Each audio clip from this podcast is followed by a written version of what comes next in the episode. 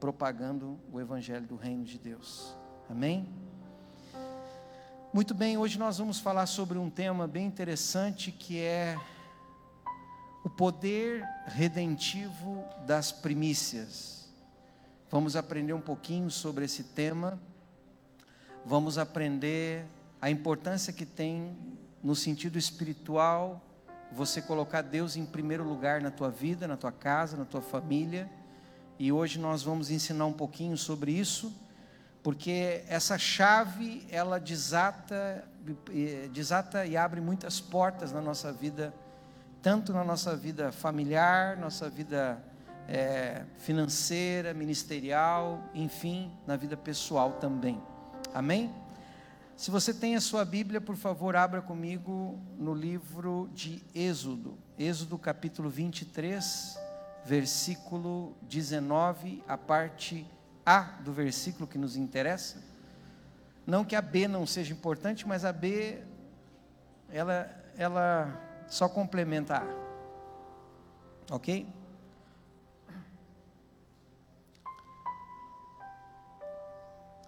Thank you. Então nós estamos prontos para essa jornada desse dia. As primícias dos frutos da tua terra trarás à casa do Senhor teu Deus. As primícias dos frutos da tua terra trarás à casa do Senhor teu Deus. Hoje nós vamos construir algo que para alguns filhos da casa já é algo que nós ensinamos como um dos princípios da casa, mas para muitos que vêm, que estão conosco, talvez seja uma nova etapa, para outros vai ser um momento de reafirmar algumas coisas interessantes. O que, que significa primícia? Por que, que nós falamos sobre primícia e como podemos viver primícias na nossa vida? São algumas coisas que nós vamos abordar nessa noite. Sabe, as primícias elas foram dadas por Deus, instituídas por Deus para marcarem novas temporadas. Diga comigo, primícia é um marco de uma nova temporada. O que significa isso? Significa que toda vez que você vive primícia na tua vida, pratica primícia na tua vida, você aperta um botão de start ou seja, um início, um começo. Assim como há momentos da nossa vida que nós resetamos as coisas, reiniciamos, a primícia não é um reinício, a primícia é um início, é um start, é um começo. A palavra primícia no hebraico significa primeiro. Primeiro. Essa palavra também significa primogênito. A palavra primícia é a mesma palavra para primeiro, primogênito e primícia. Significa algo que está em primeiro, em destaque, cabeça número um. Poderíamos dizer que a primícia é quando nós temos algo que está em alfa na nossa vida, que é primeiro. Essa palavra, ela é uma palavra muito forte. Por quê? Porque a primícia ela desata na vida de uma pessoa a bênção de Deus. A primícia desata a redenção, a primícia desata santificação e a primícia desata multiplicação. As primícias, elas desatam o que nós chamamos de Bereshit. Olha para o teu irmão, diga Bereshit. O que significa isso? Começo, princípio, criação novos momentos criativos de Deus. A Bíblia diz: no princípio, no começo, no início, a terra era sem forma e vazia, até que disse Deus: haja luz. Veja que a primícia começa com Deus, Deus criando as coisas. Então, toda vez que Deus fala, a palavra fala em primícia, nós estamos começando uma nova temporada e desatando o dom criativo de Deus. Anote isso. A primícia desata o dom criativo de Deus. Ou seja, a primícia desata coisas que não haviam, passam a ser existentes. É um poder de chamar as coisas à existência. Através das primícias nós podemos desatar na parte de Deus os dons criativos de Deus, milagres criativos. Então é muito importante que a igreja aprenda a se mover nesses princípios. Quando nós aprendemos sobre primícias, o que nós estamos começando é uma nova temporada. Dou alguns exemplos. Quando um casal casa-se, Marido e mulher formam uma família, ok? Até eles terem o seu primeiro filho, eles são apenas um casal. A partir do primeiro filho, essa família está o que? Expandindo. Quando vem o primeiro filho, esse primeiro filho traz consigo uma mudança, verdade ou não? Tudo muda naquela casa. Já não é mais um homem e uma mulher, agora é um homem, uma mulher e um filho. Quer dizer o quê? Um homem e uma mulher, escute, vamos ver se você capta. Não há herança. Para quem vai a herança de um homem e uma mulher se eles não têm filhos?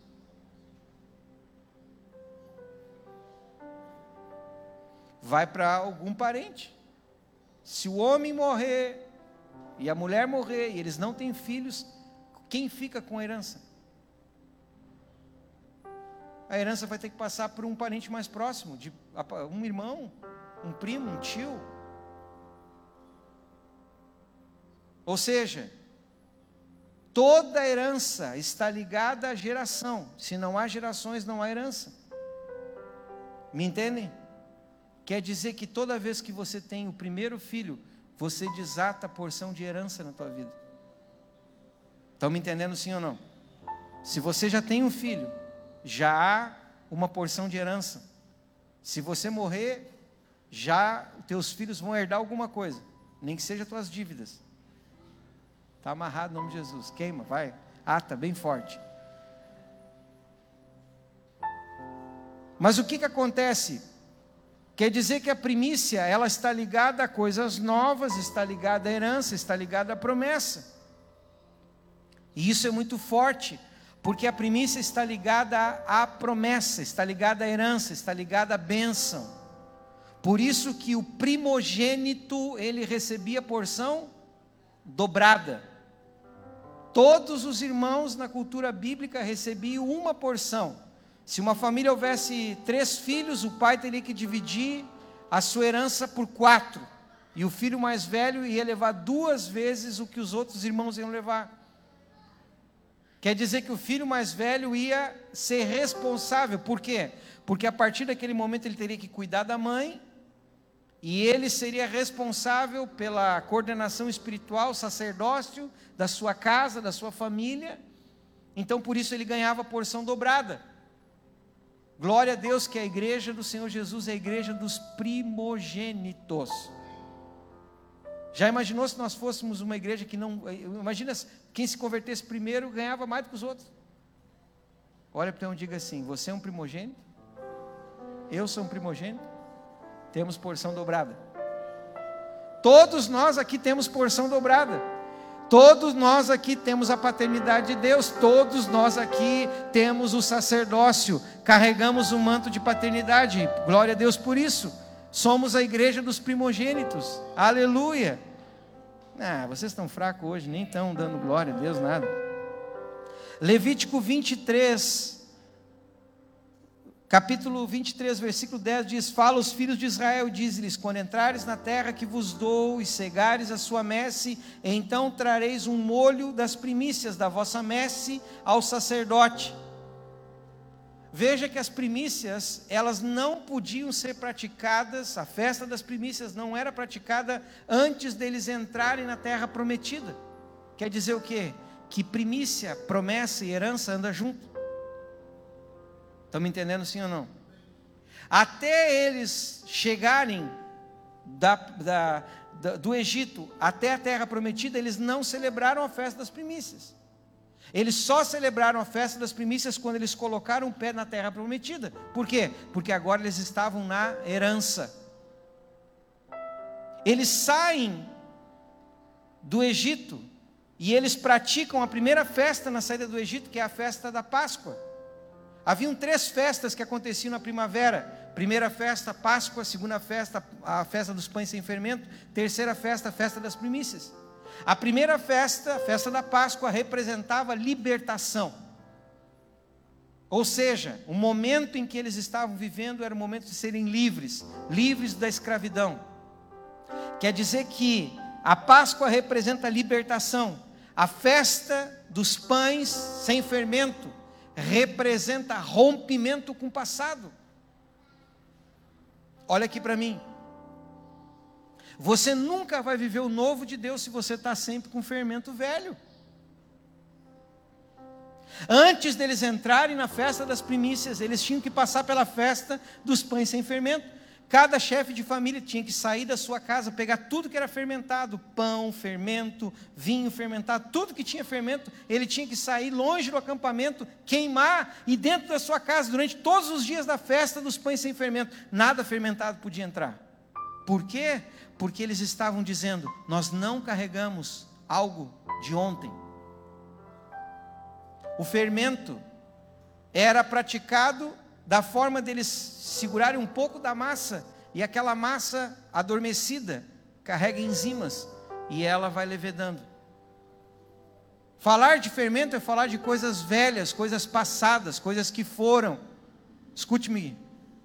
Essa noite Deus está dizendo: se você quer entrar na festa das primícias, você tem que aprender a deixar o fermento para trás, queima, arranca, tira tudo. Tem muitas pessoas que não conseguem entrar em novos momentos com Deus porque elas estão carregando coisas velhas, mágoas, ressentimentos, experiências, lembranças.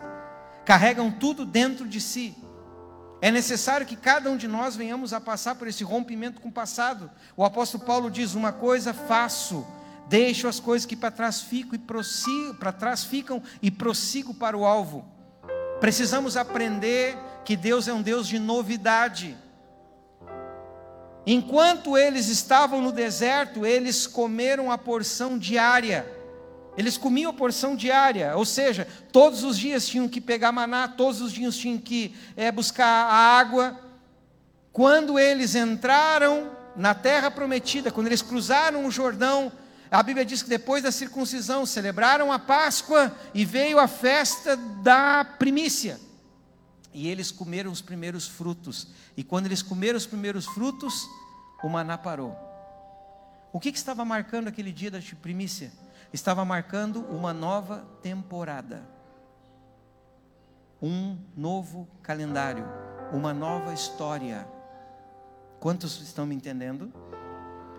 Quer dizer que a primícia tem a ver com aquilo que Deus me deu, tem a ver com a minha promessa, com a minha herança. A primícia tem a ver com algo que Deus quer fazer novo na minha vida. E a primeira coisa que eles tiveram que fazer, esses dias atrás o pastor Jander pregou sobre isso, eles tiveram que fazer a circuncisão, remover o opróbrio, a lembrança. Tipificava o quê? Um tirar de coisas velhas, para então entrar nas primícias, para entrar numa nova temporada. Escute que eu vou dizer uma coisa para vocês: muitas pessoas procuram essa casa, vêm em busca de algo novo, vêm em busca de uma experiência nova com Deus. Jesus ele pregou sobre primícias quando ele disse: Não se põe vinho novo em odre velho. A primícia não se põe em coisas velhas. Antes de você entrar numa nova temporada, você tem que se desfazer do que é velho na tua vida. Às vezes nós viemos cheios de cargas, cheio de ranços de outras congregações. E queremos o vinho novo, mas não soltamos o odre velho. Queremos uma veste nova, mas não liberamos queremos remendar as coisas. Escute, o nosso Deus não é um Deus de remendo, o nosso Deus não é um Deus de improviso, Deus é um Deus de coisas novas. Ou você entra na novidade de Deus, ou você entra na nova temporada, ou você entra nas primícias do Espírito, ou você entra na primícia de Deus, ou então você vai viver apenas andando em círculos. Dentro do reino de Deus nós precisamos de novas temporadas. Não podemos ficar presos, irmãos. Aleluia. Glória a Deus pelo que Deus tem feito. Glória a Deus pela expansão. Glória a Deus pelas igrejas. Glória a Deus por todo o tempo que nós estamos vivendo aqui. Mas eu quero dizer para você: se eu ficar olhando só para isso, eu não vou viver o novo de Deus. Eu tenho que deixar as coisas que nós já conquistamos, já vencemos, já, já tomamos posse. E eu preciso continuar prosseguindo para aquilo que Deus tem marcado de novo para a minha vida. Eu não posso ficar preso.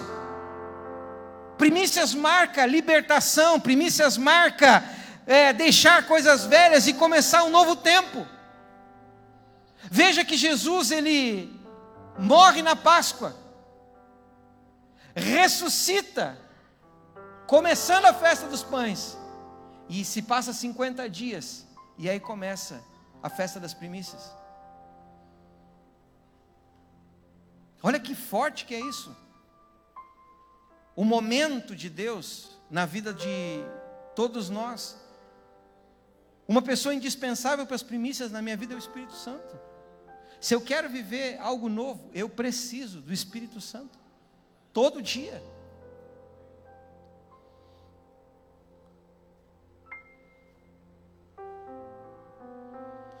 A festa das primícias, ela era uma uma festa de comemoração simples. Como que acontecia? No sétimo mês, nesse calendário agrícola, na primavera, quando as plantações começavam a demonstrar os seus primeiros sinais de amadurecimento, então o dono da plantação ia até a sua plantação e colhia o primeiro feixe. Um braçado de trigo ou de cevada, ou seja o que fosse que ele estava colhendo. E ele levantava aquele braçado, movia, levava aquele braçado até o seu sacerdote. E ele ia até o sacerdote e junto com essa oferta ele tinha que trazer um cordeiro de um ano. Por que um cordeiro de um ano? Porque tinha que ser um cordeiro que tinha nascido naquele ano. A primeira cria de uma das suas ovelhas ia ser uma primícia, e ele ia trazer. Ele ia trazer também um pouco de farinha, ele ia trazer um pouco de azeite, ele ia trazer um pouco de vinho, e ele trazia tudo isso que era fruto das coisas que ele, ele produzia, e ele trazia tudo isso. E ele vinha diante do Senhor, entregava ao sacerdote, o sacerdote movimentava as ofertas, era uma oferta movida, e ele então consagrava isso. Era, era, era a sua parte, era a sua porção da oferta. Por quê? Porque a primeira motivação era: Deus está nos dando uma herança. Deus está nos dando algo que é nosso. As primícias marca coisas novas que são tuas. A primícia marca você saindo do aluguel e entrando na casa própria. A primícia marca você tomando possessão, marca a saída da vida sem filhos para uma vida com filhos. A primícia marca você saindo de uma vida sem ministério para uma vida com ministério. É uma marca de possessão, de herança, de acrescentar coisas, é um tempo de acréscimo. E eles precisavam aprender a não se deixar levar por esse acréscimo. Então, o que, que eles tinham que fazer? Colocar Deus em primeiro lugar. A verdade toda é que a primícia era pôr Deus em primeiro. Sabe, na nossa vida, irmãos, nós temos que tomar cuidado, porque há muitas coisas que competem com Deus. Você quer ver uma coisa que compete com Deus? Nossos relacionamentos. Deus é interessado que nós venhamos a constituir uma família, Deus é interessado que nós venhamos a ter um cônjuge, que os homens tenham as suas esposas, que as esposas, as mulheres tenham seus maridos, que tenhamos filhos, mas nada disso pode ocupar o lugar de Deus. Você sabe qual é a diferença de uma pessoa que adora Deus em espírito e em verdade para uma pessoa que só adora Deus? A diferença é que o verdadeiro adorador põe Deus em primeiro na vida dele. Nada compete com ele. Nada está no lugar de Deus. Os adoradores de Baal adoravam a Deus, mas beijavam a Baal, se prostravam a Baal. As pessoas no mundo aí fora, se você pergunta se acredita em Deus, ela diz: Claro, eu acredito, eu tenho meu jeito de acreditar em Deus. A diferença que vai nos fazer entre os falsos e os verdadeiros é que os verdadeiros Deus está em primeiro lugar. Deus é a minha primazia, minha primícia, minha primeira parte. Uma coisa que marcou a vinda do Pablo Garcia aqui para casa, ele já está mais de um ano aqui, não, Pablo? Porque eh, eh, eu já preguei sobre isso para ti mais de uma vez.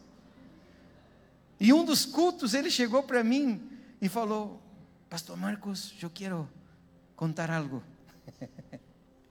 E eu digo: Sim, Pablo, fala. Tudo que eu tenho passado na minha vida me serve para uma coisa. Eu falei: Pois não. Eu aprendi a colocar Deus em primeiro lugar. Eu era um bom cristão, eu era um missionário, mas Deus não era primeiro na minha vida.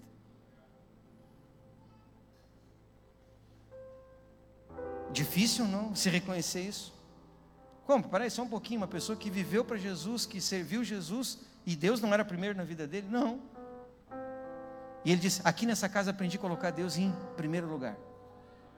Eu não sei se nós vamos ensinar muitas coisas para você, mas uma delas que com certeza nós vamos ficar batendo e rebatendo e batendo e rebatendo é: Deus é primeiro.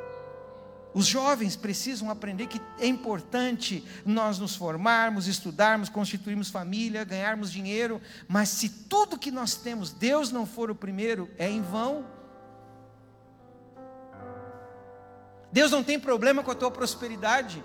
Deus não tem problema que você ganhe dinheiro. Deus não tem problema que você viva uma vida e seja abençoado. Deus tem prazer em te abençoar. A questão toda é que muitas vezes as coisas da nossa vida tomam o lugar de Deus. Adão e Eva sucumbiram a isso, irmãos. Sabe por quê? Porque Adão e Eva, eles tinham Deus como tudo para eles. Até que o dia a serpente seduziu Eva e disse: Eva, não é bem assim. Em vez de você pôr Deus na evidência, ponha Deus ao teu lado. Seja igual. Cuidado quando você coloca Deus como mais um na tua vida, ao teu lado. Ah, Deus está comigo. Deus não quer estar contigo.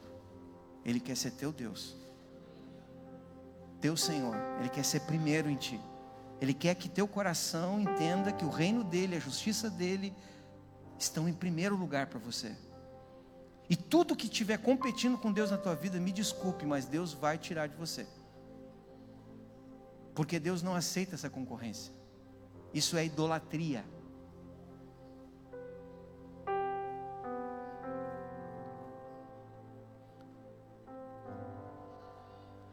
Deuteronômio 26, 11 fala que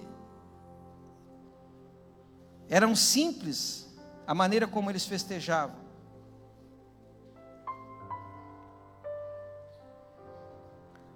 Fala que o povo e os levitas e até mesmo os estrangeiros no meio se alegravam. E a motivação da alegria deles era o bem que Deus havia concedido. Então eles se reuniam, comiam, se fartavam e celebravam com o coração grato, repleto de alegria, por tudo que Deus havia feito naquele ano. A gente vai agora entrar nas festas, e é por isso que eu estou pregando sobre isso. Coisa boa ser de Natal, irmãos. Panetone, peru, coisa boa, fruta, família, presente. Glória a Deus. Eu não vou entrar no mérito se Jesus nasceu dia 25. Eu não vou entrar no mérito dessas coisas com você. Mas eu vou dizer uma coisa para você. Se nós estamos comemorando uma festa de nascimento do Senhor Jesus, entendamos que quando Jesus nasceu, ele era a primícia de Deus. Nasceu a primícia, o número um, o unigênito quando nasce, está se tornando primogênito de Deus. A primeira coisa de Deus. E sabe o que, que Deus nos mostra? Eu não fiquei com a minha primícia, eu também dei. Eu também dei a minha primícia. Eu entreguei o meu melhor. Eu dei o meu único. Então nós vamos entendendo algo que a motivação dessa festa era uma ação de graça. Sabe, às vezes na nossa vida nós temos dificuldade de agradecer a Deus, irmãos. Tem gente que vai entrar debaixo do espírito natalino, vai gastar tudo que tem, porque se não ganha um presente, meu Deus, dá uma crise nas crianças. Então, em vez de ter um espírito de gratidão, tem uma ansiedade de ganhar alguma coisa. E o que na verdade nós estamos celebrando no final do ano é gratidão pelo ano que vivemos.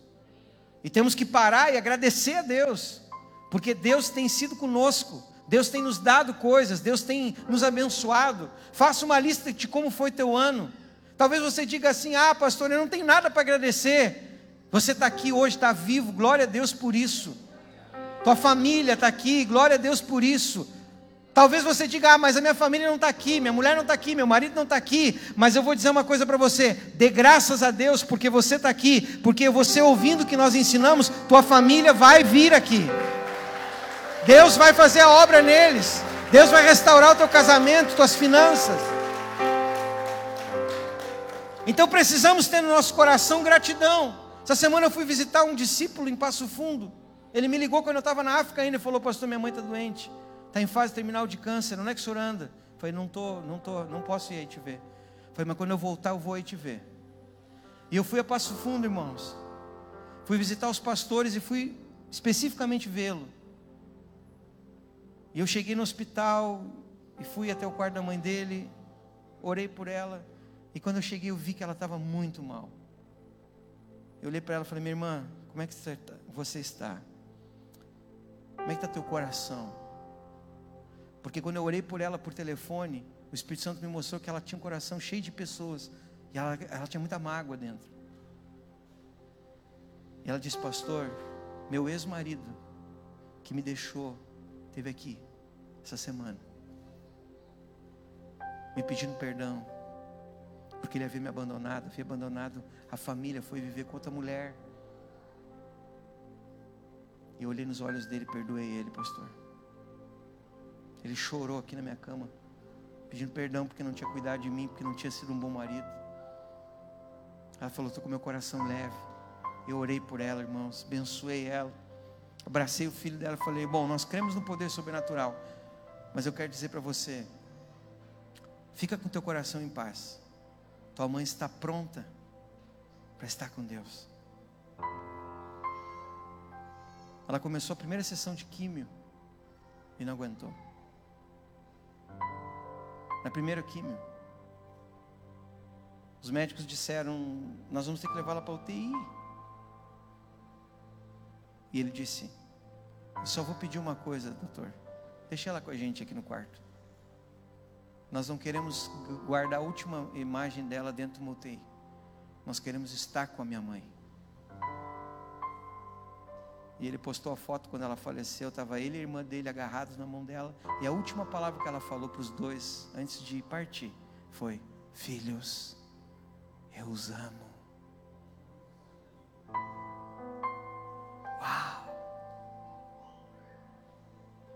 Gratidão no coração, amor. Talvez você não está passando por um momento desse, irmãos. Você tem muito para agradecer. Mas até quando você está na fase terminal da tua vida, você ainda pode dar graças a Deus. Por que, que nós somos tão duros? Por que, que nós temos que perder coisas para agradecer a Deus? Por que, que nós temos que ficar na miséria para poder agradecer a Deus por um prato de comida? Se nós temos muitas vezes, não damos graças. Primícias é o momento de você parar e dizer: Deus, eu te agradeço, porque até aqui tu me ajudou e agora vai começar uma nova temporada na minha vida. Aleluia por isso. Aleluia por isso. Vai começar um novo tempo, uma nova história começa comigo. Primícia marca novas histórias, novos começos. Primícia marca um novo tempo para você. E eu digo para você, nós estamos a ponto de uma primícia. Vamos virar o ano, vai começar um ano novo. Agora, tem muitas pessoas que vão continuar com as coisas velhas ainda. Eu tenho um conselho para te dar. Te desfaz do que é velho. Tira o que é fermentado da tua vida. Tira o que está azedo. Põe fora. Diz para o Senhor: Senhor, eu me desfaço. Eu estou pronto para te me reinventar. Eu estou pronto para te me fazer de novo. Sabe qual é o nosso problema? Nós não temos capacidade de recomeços. O mercado Muitas vezes não aceita as pessoas mais antigas, sabe por quê? Não é porque elas não trabalham bem, é que elas vêm cheias de vício. Elas aprenderam de um jeito, elas não conseguem fazer de outro. Às vezes na igreja é a mesma coisa. A gente já teve em tanta igreja, né, irmãos? A gente aprendeu de um jeito. Aí quando vem alguma pessoa e fala que o arroz fica embaixo e o feijão vem em cima, a pessoa, não, mas lá em casa a gente põe feijão embaixo, arroz em cima. É, larga a mão de ser bobo, você come arroz e feijão do mesmo jeito.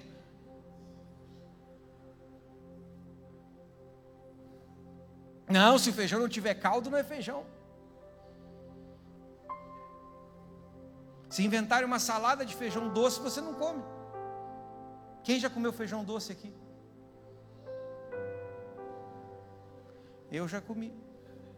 Vai na África que você vai comer feijão doce no café da manhã. Levanta de manhã, tem um prato de feijão, você chega com uma baita vontade. Pô, me dei feijãozinho de manhã cedo. Primeira colherada, doce. Aí eu perguntei para o garçom: o que, que é isso? Ele falou: feijão doce. Diferente, né? Nunca tinha comido feijão doce. Com caldo e tudo. Só em vez de ser sal, é doce. Faça em casa, coma. Prove. Primícia, coisa nova. Não faça muito, faça só um pouquinho primeiro. Experimenta. Diga comigo, as primícias marcam uma nova temporada.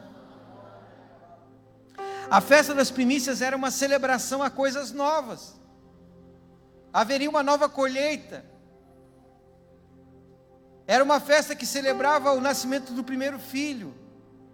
Era uma festa que celebrava a primeira cria de uma das suas ovelhas, de uma das suas vacas, de uma das suas cabras tinha a ver com novo, novos momentos. Quando nós praticamos primícias, nós desatamos o novo de Deus em nossa vida. O propósito das primícias é a honra a Deus. Provérbios 3, versículo 9 e 10 diz assim: Honra o Senhor teu Deus com os teus bens e com as primícias de toda a tua renda. Então se encherão fartamente os teus celeiros e transbordarão de vinho os teus lagares. Olha o sábio dizendo: honra. Primícia é algo de honra. Não é obrigatoriedade, não é uma obrigação que você faz porque está obrigado. A primícia é uma atitude de honra. E honra, sabe o que, que significa? Honra é por alguém em autoestima, é colocá-lo em primeiro, é considerá-lo com grande valor. Quando você está dando a sua primícia, apresentando a Deus as primeiras coisas, você está dizendo: Deus, acima de qualquer coisa na minha vida, está tu. Nessas viagens que eu fui visitar nossas igrejas, eu fiquei vários dias fora. Alguns irmãos dizendo, pô, pastor, o apóstolo não aparece mais na igreja. Eu, a gente está visitando as igrejas, irmãos. E me chamou a atenção quando eu fui a Criciúma. O filho do pastor, um jovem, atleta, compete karatê, irmãos. Foi o único do estado dele a ganhar medalha. E no final do culto, o pai dele estava terminando o culto, ele falou: Pai, não esquece, Aí ele, ah, tá, irmãos, esqueci. Aí vem o filho dele com a medalha. E deu na mão do pai. E o pai dele levantou a medalha e disse: Senhor, nós entregamos toda a honra, toda a glória, todo o louvor a ti. E o pai dele disse: Ele não fica com nenhuma medalha na casa dele. Todas as medalhas ele entrega no altar, para que o coração dele não se orgulhe para que Ele ponha Deus em primeiro sempre. As minhas medalhas são para te servir, Senhor. E Ele é o único atleta do campeonato que antes de entrar no tatame, curva-se, prostra-se ao Deus vivo e honra a Deus. E ele se tornará um grande campeão, creio que nacional, irmãos. Porque eu estava na casa dele, eu fiquei dias lá visitando o pastor e todo dia ele ia treinar. E eu vi a dedicação daquele menino. E ele queimando no louvor, adorando e entregando para Deus a primeira parte. A honra pertence a Deus, a glória pertence a Ele, o louvor pertence a Ele. Sabe o que, que falta dentro das igrejas? Pessoas que amem a Deus, honrando a Ele e pondo Ele em primeiro lugar. Senhor, esse carro aqui é o meu primeiro carro, é teu. Trabalhei, suei, me formei Mas aqui, ó, isso não é meu, é para ti. Em vez de você pegar o primeiro carro esfregar na cara dos teus amigos que andam a pé, de dizer para o teu pai, está vendo, tem um carro melhor que tu, você vai lá e rende o teu carro a Deus. Eu nunca entendi por que, que Deus fazia umas coisas doidas comigo. Eu praticava essas coisas sem saber. O meu primeiro carro que eu comprei, você vai achar engraçado, irmãos, foi uma Kombi. 70 e picos, 76 ou 77, por aí.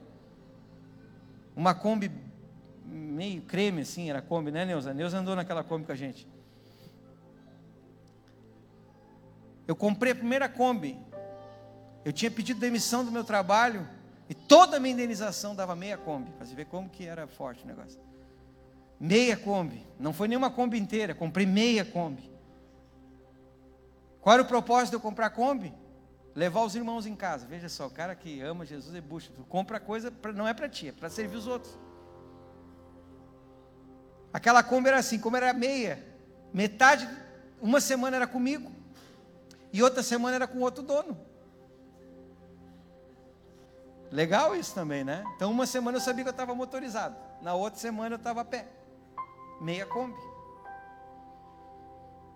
Sabe o que aconteceu com a minha primeira meia Kombi? Dei de oferta. Eu não sabia, mas Deus me pediu, eu dei. Hoje eu entendo, era primícia. Você não tinha dinheiro nem para comprar uma inteira. E Deus me pede a minha primeira meia Kombi. O primeiro terreno que nós compramos, a gente estava noivo, eu Sabina, pronto para casar. Cuidado com as primeiras coisas que você compra. É primícia. Um dia eu fui para o culto, irmãos, eu mandei fazer muro, eu fiz a planta da casa, eu estava pronto para casar. Noivo, já aliança no dedo, festa. E eu vou para o culto. E o nosso pastor tinha um costume, ele pegava alguns da igreja assim, que eram líderes, e ia para a sala dele orar. Aí a gente gastava um tempo orando. E aí nós sentamos lá, estávamos quantos orando junto? E de repente, no meio da oração, o Espírito Santo não usou a boca de ninguém, falou comigo. Pega o teu terreno e dá. E eu tá amarrado, Satanás. Capeta desgraçado, querendo tirar aquilo que a gente trabalha tanto para conquistar. Vou casar, não vou dar nada. Sai da sala brabo, né, irmãos? O pastor, tá tudo bem, Marcos? Tá, tá, tá. Porque quando Deus começa a falar com o cara, o cara fica brabo, né? Ele não quer. Aí eu fui, tá, Deus, assim, ó, eu era diácono naquela época, eu estava lá na porta. Eu falei, tá bom, eu sei que não é tu, Deus, mas se for, eu quero que tu fale audível comigo. Que droga, irmãos, que droga. Deus usa até a boca da mula, não vai usar a boca dos profetas. O culto terminando, o pastor nem pregou nada de oferta. Aquele dia estava feliz, irmãos. Aí ele diz: Vamos para o ofertório. Nós vamos ofertar. Marcos, vem aqui me ajudar. E a gente tinha o costume, não está aqui a salva, mas a gente ficava com a salva assim, o cestinho na mão. Aí você fechava os olhos para ninguém né, ver quanto que os irmãos estavam ofertando, e o povo saía do lugar e vinha na frente, você segurava ali o negócio. E eu estou segurando, né? Nada está acontecendo. Glória a Deus, aleluia. Vai terminar o culto. Aí o pastor está assim. Eu, eu nunca me esqueço dessa cena. Eu estou aqui com a salva e ele está ali no púlpito. E ele orou pelas ofertas e parou assim, deu um silêncio. E começou. Cantestou Aí eu falei, ai, ai, ai. Língua estranha nessa hora não é bom. E ele falou, Deus está me dizendo. Eu digo, ah, que ele pediu algo para alguém aqui, que está acima do seu entendimento, mas ele diz: Sou eu que falo contigo, meu filho. Eu falei: Não. Não acredito, Deus. Não, mais uma prova. Não, não, não. Eu tenho que ter certeza que é tu que está falando. Eu disse: Deus, se é tu, eu vou contar para Sabrina e ela vai dizer que sim. Se não é tu, ela vai dizer não. E eu digo, essa duvida Sabrina querer dar o terreno, ela está pronta para morar, para casar, tudo está pronto. Eu digo, Sabrina, tem umas dúvidas aí, no final do culto. Ali. E ela olhou para mim, Marcos, Deus pediu? É, tudo indica, né? Ela falou, então dê. Não, deixa eu te explicar. Nós não vamos ter onde morar. Não sei quando é que a gente vai casar agora. Porque vai tudo trancar. Ela falou, Marcos, se Deus está pedindo é porque Ele já proveu tudo. Fiz que nem o Chaves. Ah, que saco. Aí eu cheguei, pastor. Está aqui, ó. Vamos, mas vamos lá agora. Não, deixa eu dormir, porque se eu dormir eu não vou. Irmãos, meu pai não era convertido. Lembra, pai? Eu passei uns 15 dias para contar para o pai que eu não sabia como é que eu ia contar que eu tinha dado meu terreno de oferta. como é que eu vou contar para o pai que eu não tinha dado terreno? Aí um dia nós estamos lá, né? E o pai não ia na igreja, o pai não era convertido. Eu cheguei, pai, eu tenho uma coisa aí para bater um papo contigo. Fala, mano. É, eu dei meu terreno de oferta. Ele não falou. O silêncio dele me destruiu, irmãos. Ele não, ele não brigou, ele não. Hum? Tá bom. Mas sabe o que eu descobri? Aquele terreno era uma primícia.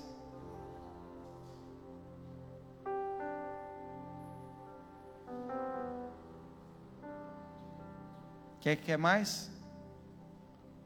Comprei meu primeiro carro zero, irmãos. Primeiro carro que eu tiro da concessionária. Primeira, sabe, a maior emoção que eu tive na minha vida era comprar um carro novo. Fui lá, comprei o carro. Pois não foi esse que Deus mandou dar? Primeiro. Tudo que é primeiro na minha vida, Deus me pede. Deus nunca permitiu eu ficar com nada em primeiro lugar. E eu não estou falando isso para você dar teu carro, dar tua casa. Não. Não quero mover você.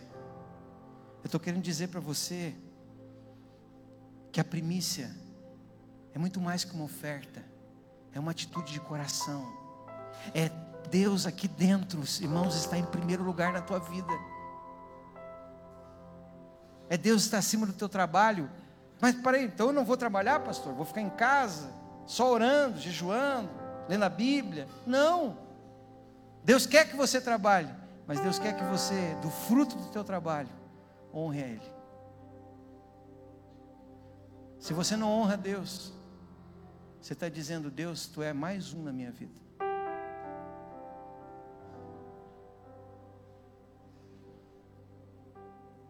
Provérbios 18, 12 diz: Antes de ser quebrantado, eleva-se o coração do homem, e diante da honra vai-se a humildade. O que, que é? A Bíblia diz que um coração altivo, orgulhoso, não consegue honrar Deus, irmãos. Sabe, tem pessoas que elas têm dificuldade de pôr Deus em primeiro lugar porque elas têm orgulho no coração delas, elas estão em primeiro lugar, seus desejos, suas vontades, o desejo de ser feliz. Sabe, às vezes as pessoas estão elas têm o desejo de ser felizes, elas, sabe, a vida delas está em primeiro lugar. Por isso que a Bíblia diz: aquele que perde a sua vida por amor a mim, salva-la. Com Abraão foi a mesma coisa.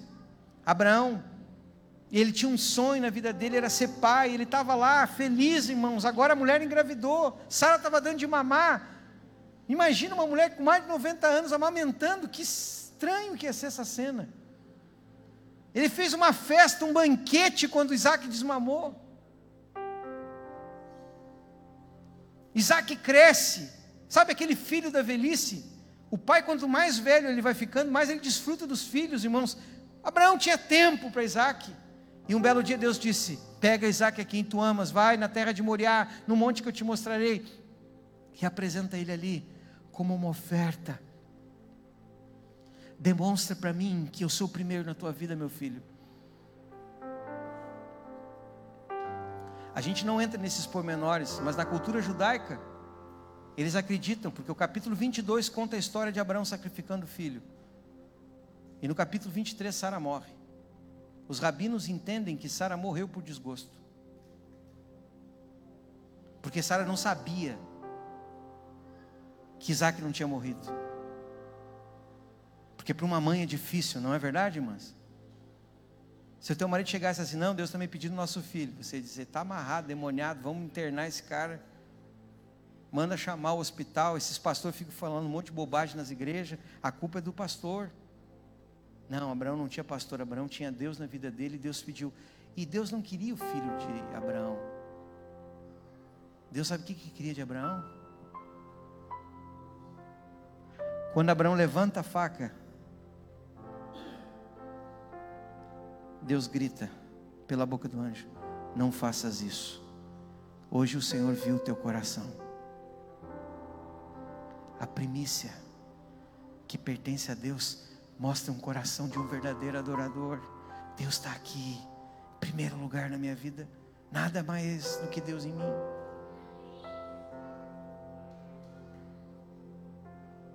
A primícia tem um poder redentor de Deus, irmãos.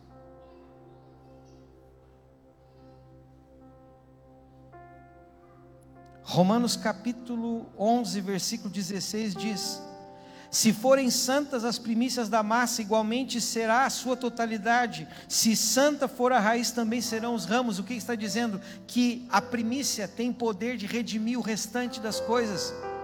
Quer dizer que quando você apresenta a primícia, você está trazendo redenção, remissão. E remir significa pagar o preço e devolver a plenitude da coisa. Toda vez que nós redimimos algo, nós transformamos aquilo em coisa completa.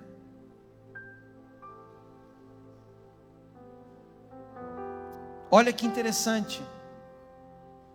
Vou dar dois exemplos importantes sobre redenção. O primeiro, é Jesus. Ele é a primícia de Deus. E porque Deus entregou a primícia, que é a primícia da semente, é a primícia da massa, a primícia da raiz, eu e você podemos ser salvos. Diga comigo, quando a primícia é santa, a totalidade se torna santa. Diga primícia, libera o 100%. Jesus morre e se santifica, ele é a primícia. Por causa dele, todas as gerações e todos os, todas as famílias podem ser salvas. Dou um outro exemplo para você. Quem lembra da história de Ruth? Ruth era uma moabita que casou com um dos filhos de uma israelita. E eles viviam numa época de fome, eles foram para uma terra fora de Israel, fora de Belém. Essa mulher perdeu o marido, perdeu os filhos e ficou só com uma das noras, a moabita que chamava Ruth. Segundo a lei, era proibido um moabita entrar e fazer parte da herança de Israel. Um moabita jamais poderia um descendente, um moabita, jamais poderia entrar no sacerdócio. E essa mulher, Ruth, descendente de Moabe, por quê? Porque os moabitas eles eram fruto de um incesto de uma das filhas de Ló com o pai. Nasceu um filho, colocaram o nome de Moabe e daí deu origem aos moabitas. Deus abominava isso. Agora essa moabita volta para Israel. E num dia de festa de primícias, preste bem atenção. A sua sogra diz: Vai e te apresenta para Boaz e diga que ele é o teu remidor. E ela se deita nos pés de, de, de, Boaz. E naquele dia da festa das primícias, ela é redimida. Ele diz para ela: Eu vou estender minha capa sobre ti. Tu não vais ficar sem descendência. Tu não vais ficar sem herança. Tu não vais ficar miserável. Eu vou ressuscitar tua herança. Porque as primícias trazem o poder redentivo as primícias falam de redenção. Jesus é a primícia dos mortos. Jesus é a primícia de Deus. Quando nós estamos dentro dessa unção, Deus começa a trazer remissão sobre nossas vidas. E aquilo que havia se perdido é devolvido para você. Quantos me entendem?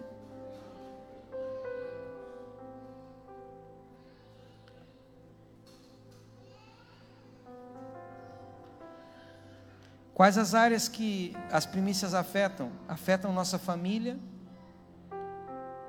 Quando nós aprendemos a consagrar nossos filhos a Deus, Por que, que na igreja nós consagramos? Agora há pouco tivemos uma consagração, porque nós apresentamos os primogênitos pertencem a Deus. Todo nascido de Israel tinha que vir até perante Deus. Interessante que para que os meninos não ficassem na, a, não fosse entregue como uma oferta, era entregue um resgate, uma oferta de resgate. Agora tinha uma qualidade que não podia ser resgatado, eram os levitas.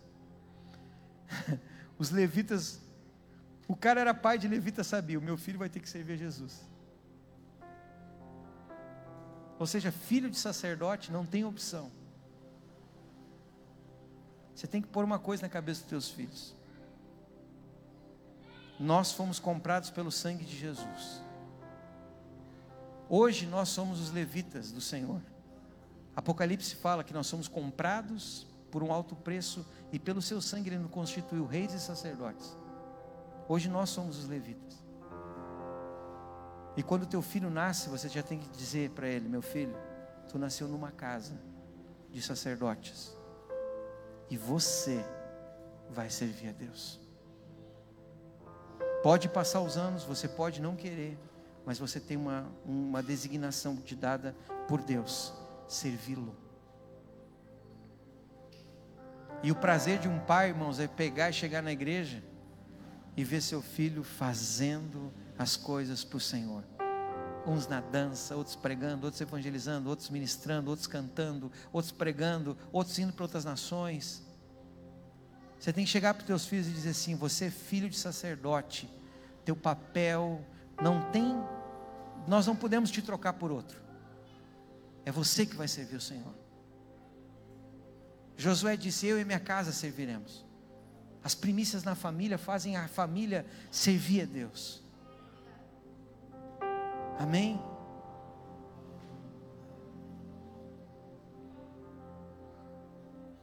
As primícias também têm tem que ser um ato de fé. Às vezes nós ficamos assim, pô, mas se eu me consagrar tanto a Deus assim, como é que vai ser o resto? Buscai primeiramente o reino de Deus e a sua justiça, e todas as demais coisas vos serão acrescentadas. Ponha Deus em primeiro.